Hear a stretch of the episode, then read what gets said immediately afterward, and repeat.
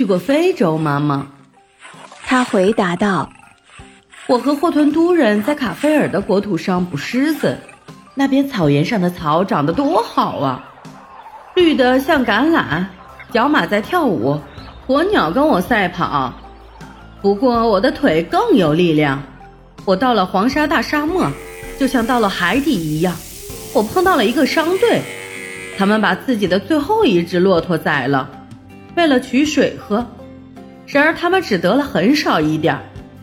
头顶的太阳像火一样灼人，脚下黄沙烤人，往四处伸展的大沙漠无边无际。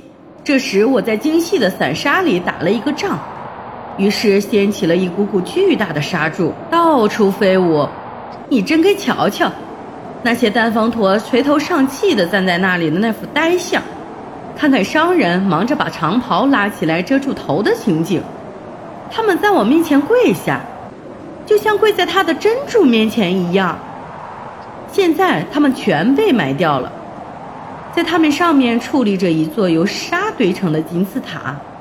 等我有朝一日把他们刮走了之后，太阳便可以烤晒他们的白骨，这样旅行者便知道这里以前曾经有过人。否则，没有人会相信沙漠里有过这样的事情。就是说，你干的都是坏事了。”妈妈说道，“给我进袋子里去！”还没有等南风明白过来，他已经一把抓住了他的腰，把他塞到袋子里去了。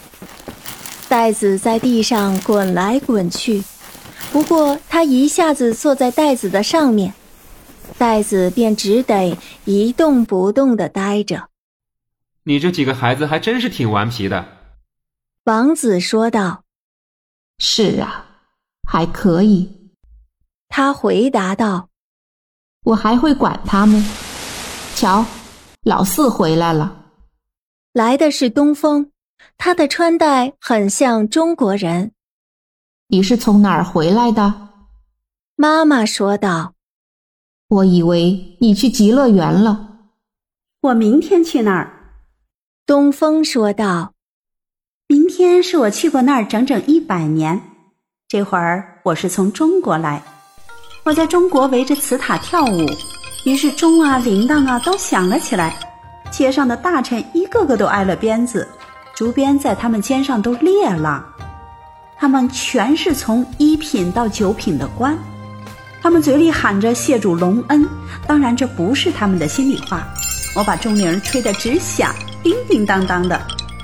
真够调皮的，老妇人说道：“明天你去极乐园，这很好，这对你的教养很有好处。多喝点智慧泉的水，记住，给我带满满的一小瓶回来。”好的，东风说道。